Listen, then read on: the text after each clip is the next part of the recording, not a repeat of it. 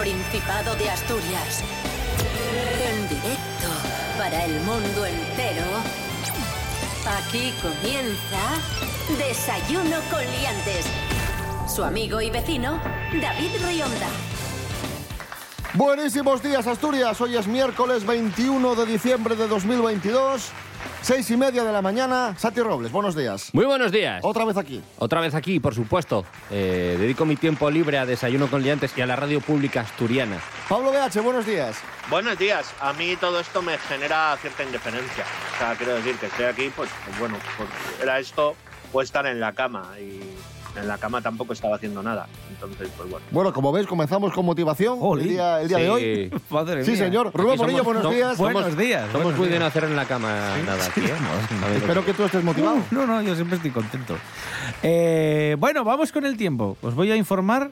Sí. Eh, ahora puede que aguantemos sin lluvia, pero a lo largo del día, durante la jornada, va a empezar a llover con, con más potencia. ¿eh? Sí. Con más potencia. Sí, sí. Ese cuerpo, quererte tú mucho, a quererte a ti mismo. Exactamente, eso es.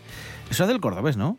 Tener potencia, ser feliz, quererte tú mismo, a quererte tú mucho, porque quieres también al que tiene a tu lado y todo sale de verdad del deporte.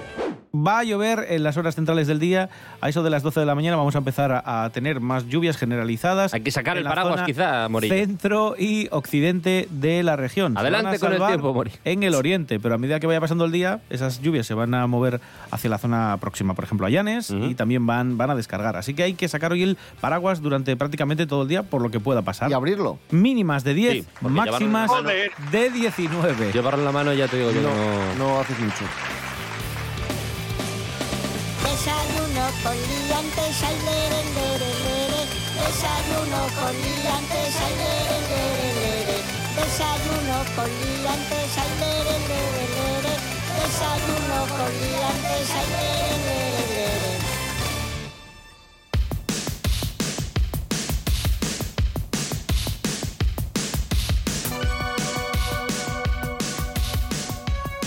Comenzamos, amigos, amigas. Y empezamos a lo grande. Atención, noticia. Un cura ebrio achaca su positivo en alcoholemia al vino de la misa. ¡Bravo! Sí. ¡Bravo! Es que mi trabajo es beber. Chocó contra cinco vehículos en una calle de Valencia y justificó, por cierto, iba hablando por el móvil O sea, también, joder, Con Dios. Iba hablando con- ¿Pero qué era? ¿Ortega Cano? justificó su estado de embriaguez al vino que había bebido durante una misa que había oficiado poco antes. ¿El vino de misa o el vino de Messi? Pero qué maravilla. De mesa, de mesa. España no es un jardín de infancia, aunque en ocasiones es verdad que lo parece. Era de estos que llegaban una pegatina de yo conduzco, él me guía y él no le estaba guiando muy bien. No. Estaba mirando el WhatsApp en vez del GPS. ¿Qué le vamos a hacer? Además, o sea, se estrelló contra cinco coches. O sea, no es, no es que en un control rutinario lo hayan parado y hayan dicho, a ver, está usted un po-". No, no, no, Lo no. estaba no. bendiciendo. Es que se zampó cinco coches. O sea, tenía, ten- debía llevar 20 misas ese día. Siempre vais a lo puto negativo.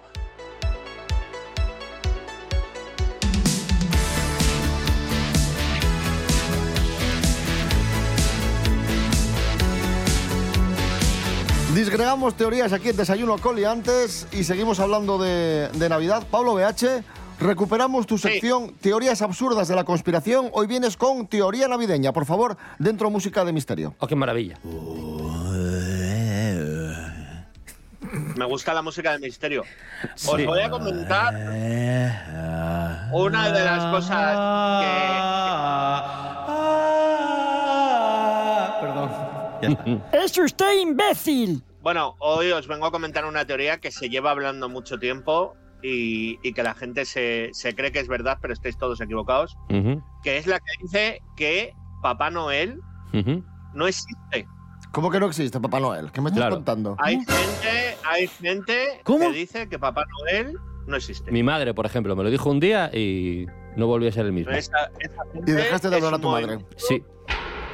Es un movimiento que nace desde que Trump llegó al gobierno, incluso antes. Hay, hay alguna gente que piensa que esto viene de los reptilianos Claro. y comenta la Claro. teoría, comenta la teoría que eh, Papá Noel en realidad eh, era un monje de origen nórdico eh, llamado San Nicolás. Bueno, en realidad fue un obispo. y, y, y está muerto. Y se murió y era un señor normal que era muy bueno con los niños y, y no se convirtió en un personaje que va repartiendo regalos. Ah, bueno, ¿te refieres a lo mejor a Eh, San Nicolás de Bari, que, es, que fue el patrón de Aviles en su momento? Y claro, eh, esta teoría se puede desmontar muy fácilmente porque en estas fechas solo tenéis que hacer una prueba casera. Esta es la teoría que demuestra, un, perdón, esto es un experimento que demuestra que Papá Noel existe. Solo tenéis que dejar una botella del licor favorito de, de- que tengáis en casa y galletas la madrugada del 24 al 25 Ujú. y veréis cómo al despertaros, eh, posiblemente no solo el vaso, sino la botella y las galletas hayan desaparecido. ¿Por qué? Porque Papá Noel, como bien sabemos, vive en un país nórdico y trabaja por la noche. Las temperaturas por la noche son más bajas y necesita calorías y el alcohol encima es un vasodilatador, Dilatador. lo que hace que la sangre se mueva más rápido y permita que el calor fluya más rápido por todo el cuerpo. Eh, eh, bueno, yo aquí lo dejo. Yo considero que esta teoría. eh, Me gusta la explicación médica, Tiene- me encanta. Sí. no, no, o sea, no es la explicación técnica, es la verdad. Eres un cara dura impresionante. Bueno, dejamos la teoría de la conspiración navideña de Pablo BH. Os hago una pregunta. Sí, Eh, los españoles, ¿cuánto creéis que vamos a gastar de media esta Navidad? Uf, bastante. ¿Cuánto dinero? Vamos a ver. Eh, por algo hay una cuesta. O sea, la cuesta de enero no es porque los precios suban, la cuesta de enero es porque nos arruinamos en diciembre. Sí, yo creo Con lo cual, el dinero que vayamos a gastar depende del dinero que tengamos ahora mismo. Comida, regalos, bebida. Yo creo que unos eh, 500. ¿Santi? Sí, yo, yo, puedo- yo creo que incluso igual hasta Sí, más. me estoy quedando Depende de algún sitio, creo que 600, 700 pavos. Haciendo la media, o sea, habrá gente que Sí, no pueda, yo no puedo, Sí, sí, claro, claro, claro. pero habrá mucha gente que se gaste más, con lo cual yo creo que la media se puede andar por ahí. Por ahí van los tiros. eh, de media, 735 ¡Hola! euros. Madre mía. Punto para mí en el concurso de... Madre mía. Pero ¿quién tiene ese dinero, tío? Jorge Aldeitu, buenos días.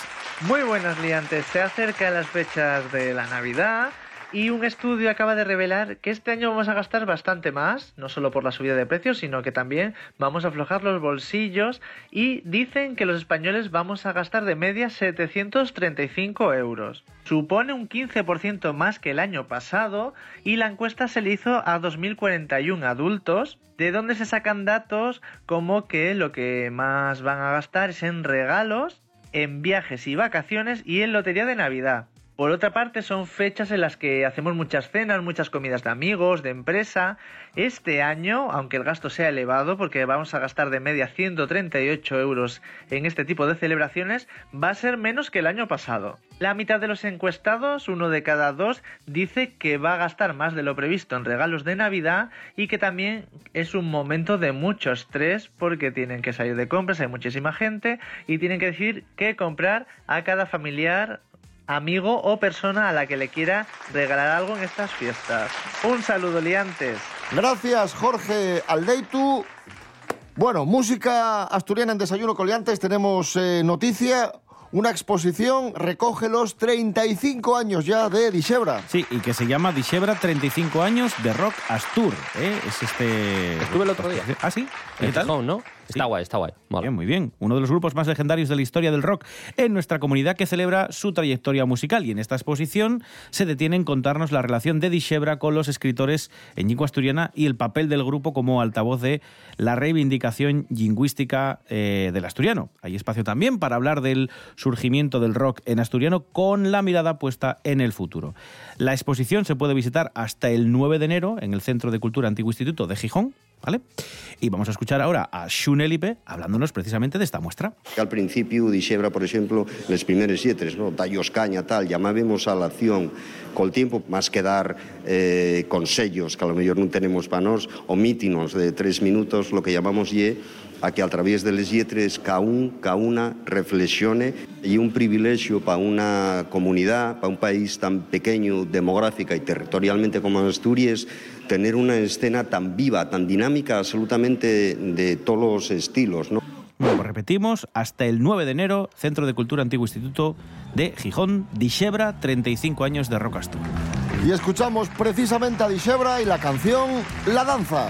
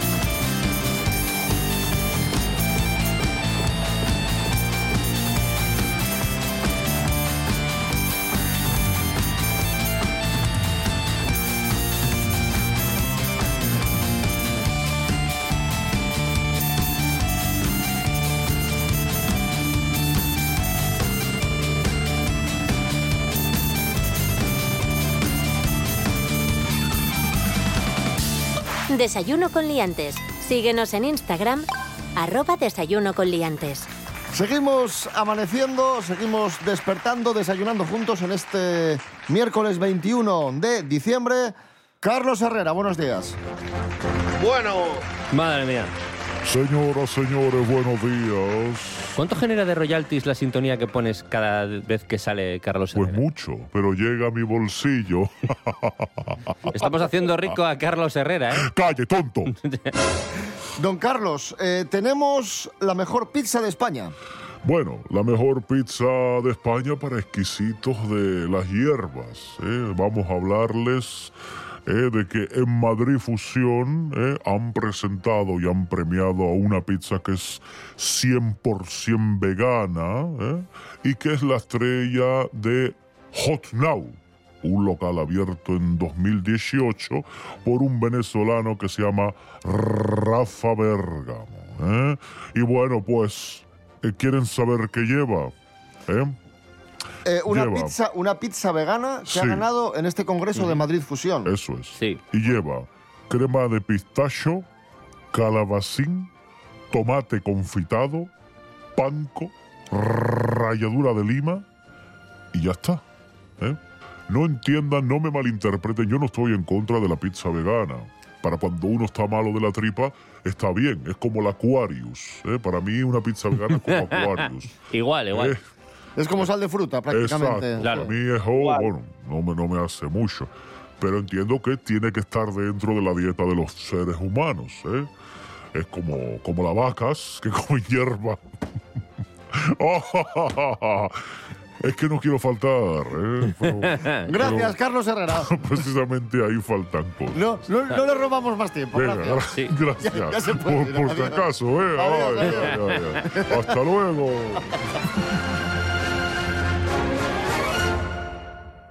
Noticia viral, atención amigos, amigas. Comparte sus problemas por ser, entre comillas, demasiado guapa y se hace viral. Lorena Rendueles, buenos días. Buenos días, liantes. Una TikToker se hace viral al compartir sus problemas por ser guapa. La joven asegura que en su vida ha recibido un trato diferente por su aspecto físico y no siempre ha sido positivo. Señala que ser guapa solo significa que los hombres la usen como un trofeo y las mujeres la odien. También asegura que las personas atractivas son tratadas de manera más positiva que las que no lo son. Y aunque ella considera no haberse beneficiado nunca de este privilegio, sí que le han hecho sentir insegura asegurando que no debería creerse tanto su belleza. Estas declaraciones han recibido multitud de comentarios del tipo la gente se ofende cuando te ven segura, como si eso fuera malo. O hay falta de empatía cuando se trata de una mujer bonita. O como este otro. A todos les gusta predicar el amor propio, pero cuando alguien lo hace, ¿qué pasa? ¿Que está mal? Pues va a ser cierto, como indican varios estudios, que la belleza en ocasiones es un don y en otras una maldición, dependiendo de los ojos que la miren. Hasta la próxima, liantes.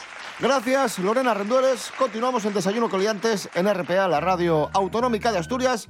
Y ahora vamos a visitar Zardaín en Tineo, donde hacen un Belén fantástico. Un Belén de más de 300 figuras, un centenar de ellas móviles. Sí, sí, se mueven, hacen las labores. De, hay uno que está Sí, ahí sí. como cortando leña, sí, sí, está muy bien. Llevaban dos años sin hacer este, este Belén y han vuelto a hacerlo. Y atención, muy importante esto porque está abierto al público hasta mañana 22 de enero. Así que tenéis que daros prisa si queréis ver este Belén espectacular, como digo, en Zardaín, en Tineo. Vamos a escuchar a los vecinos que continúan con esta tradición. Hace un par de meses ya nos mm, llamaron por teléfono de, que si este año iba a haber Belén y bueno, pues la prensa también y, asociaciones por ahí, de, incluso de otros concejos, ¿no? de, Tineo nada más. Entonces, pues bueno, también nos, daba pena de que nos llamaran y- y dejarlo, ¿no? porque lo dejas y al final empiezas a desanimarte y, no vuelve el Belén. Bueno, al final nos decidimos porque también nos daba pena que, que, pues un trabajo de tantos años que se perdiera y al final a mí me quedó buen sabor de boca porque hicimos así un llamamiento a ver que, quién nos podía echar una mano. Se ofrecieron muchísimos vecinos. Se oyen por detrás claro, las piezas, sí, sí. Eso que escuchábamos de fondo eran la- la- las figuras con, con sus mecanismos, ¿no? Moviéndose. Ole, ole, ole, ole. ¿Tú pones Belén en casa, Pablo? Eh, yo soy más de montarlo, ¿sabes? Yo llego el 25 un poco así alegre, después de beber agua con misterio. En mi casa se monta el Belén, yo termino durmiendo en el portal, así Claro. que sí. Te podría decir que sí. Y no hay a lo mejor un buey y una mula que te arropen.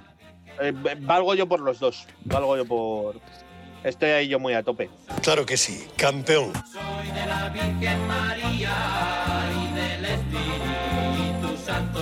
Seguimos en Desayuno Coliantes en RPA, la radio autonómica de Asturias. Vuelve a Desayuno Coliantes, una sección muy querida por todos y todas. Sí. La noticia de Santi. La noticia de Santi.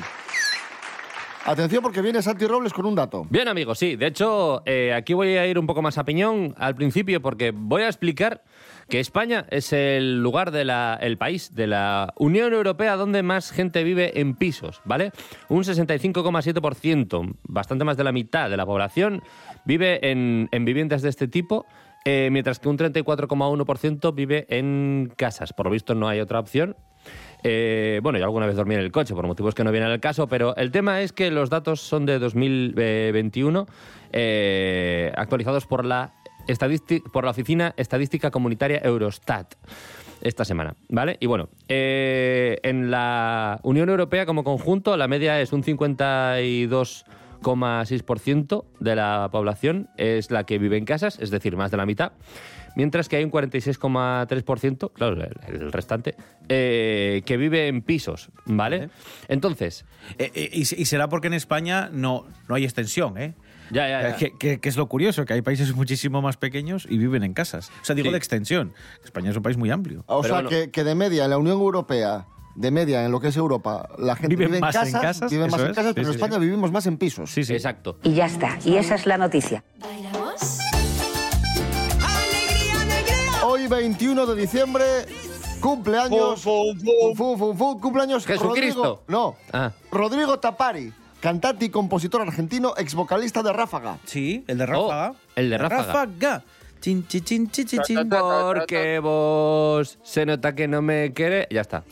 De 39 años cumple Rodrigo Tapari. Es más joven, joven que no, yo. es mayor que tú. No, yo cumplo, yo cumplí los. No, somos del mismo año, cumplí 39 este año. No sé la edad que tengo. ¡Es usted imbécil! Vamos a escuchar a Rodrigo Tapari y Grupo Beatriz, Reproches de este amor.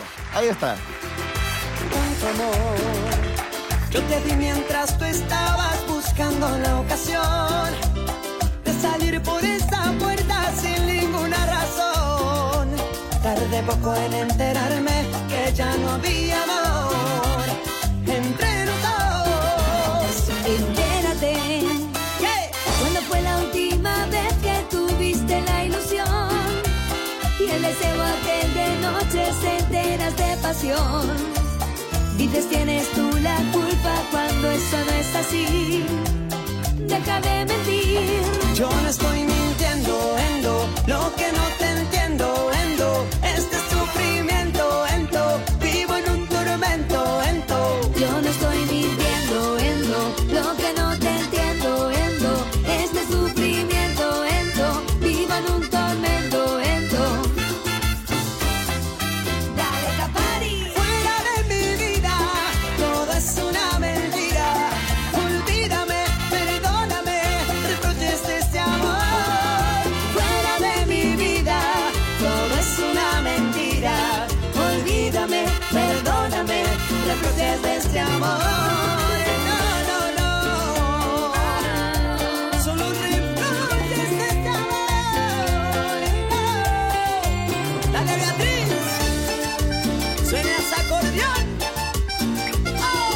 De- de- de- desayuno con liantes.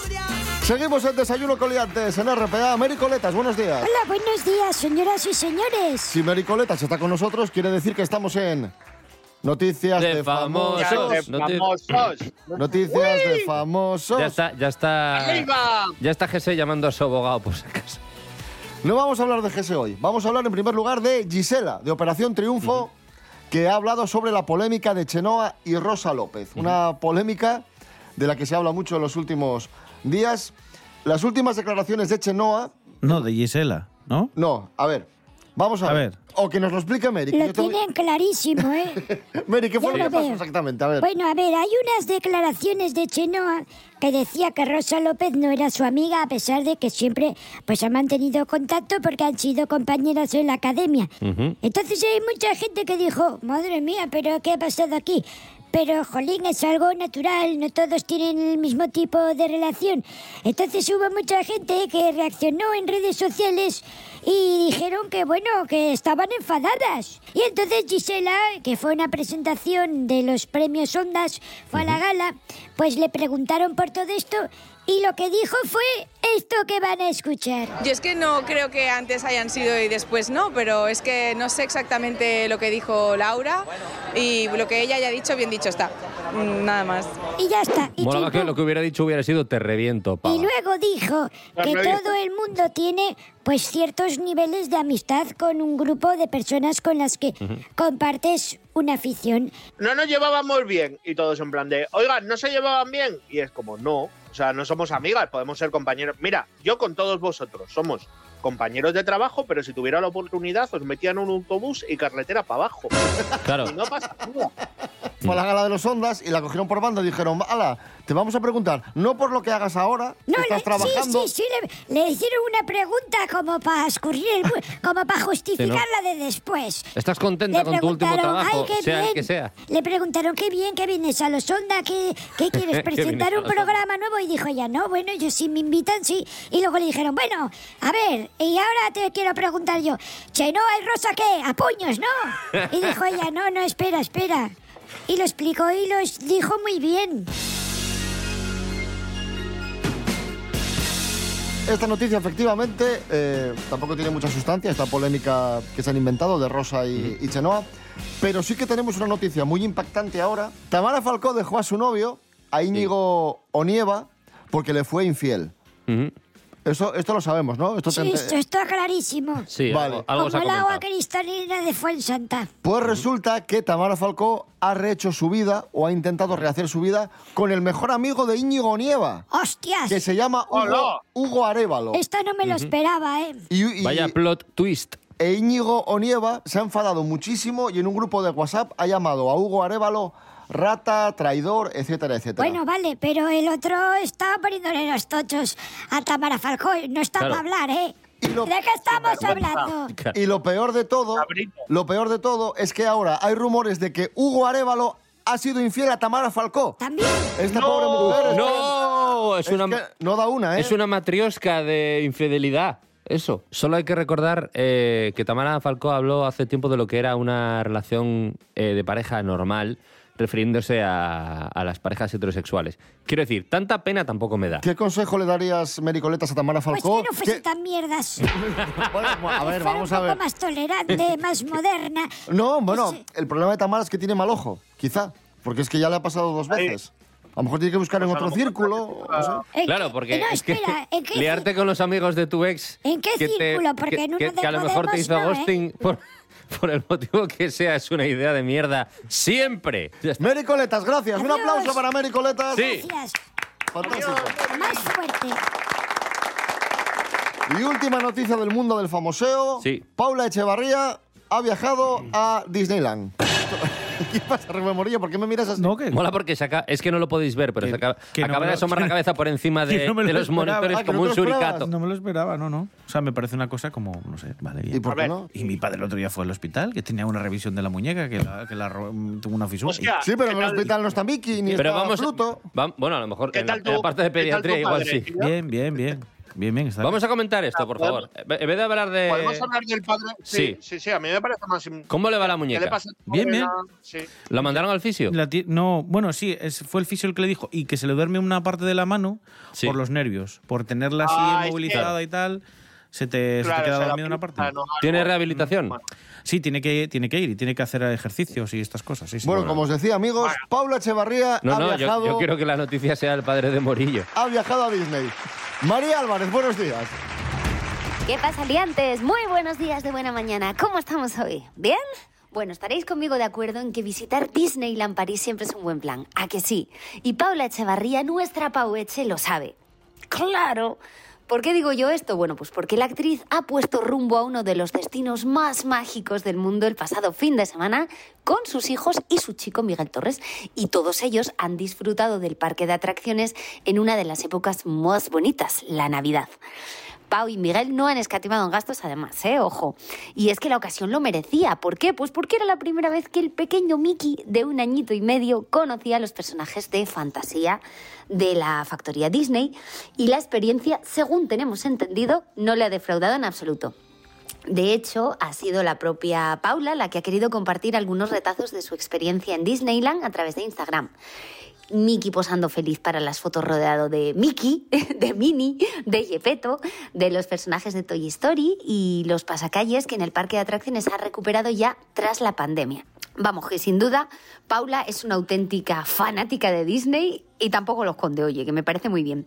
Y es que a pesar de haber ido ya en varias ocasiones, cada vez que repite lo disfruta como una niña pequeña y buena cuenta dan las imágenes que, como digo, ha colgado en su cuenta de Instagram. Pues nada, Pau, si nos estás escuchando, llévame, llévame a Disneyland París, que estoy deseándolo. ¡Hala! ¡Hasta luego! ¡Chao! ¡Mua, mua, mua! Besitos. Gracias, María Álvarez. Nos tenemos que ir ya, amigos, amigas, pero nos vamos a ir con una música navideña preciosa. Sí. Este programa es un bochorno. Vamos a escuchar al señor David Hasselhoff Oh, cantando Feliz Navidad en castellano. Ahí lo dejo. ya está. Qué maravilla. Vaya cierre, ¿eh? A mí me parece bien, joder. O sea, mientras que no sea Emilio Aragón, todo es a mejor. Mañana más y mejor, amigos. Rubén Morillo. David Rionda. Hasta mañana. Hasta mañana. Santi Por cierto, Robles, mañana sí. es la lotería, ¿eh? Ah, sí, sí, no os perdáis el programa. mañana es. especial, sí, sí. Sí, que hablamos Os vamos a dar el número que va a salir después. O sea, mañana por la mañana primero ponéis la radio, os damos el número. eh, eh, ya no lo podréis comprar, así que ya no sirve de nada, Claro. pero os vamos a dar el número que va a ganar la lotería, seguro. Santi Robles, hasta mañana. Un abrazo. Pablo BH, gracias. Eh, yo no vuelvo. Eh, ¿Puedo dedicar el programa? Eh, sí. Eh, se lo quiero dedicar al padre de Rubén, que está mal de la muñeca. Feliz Navidad.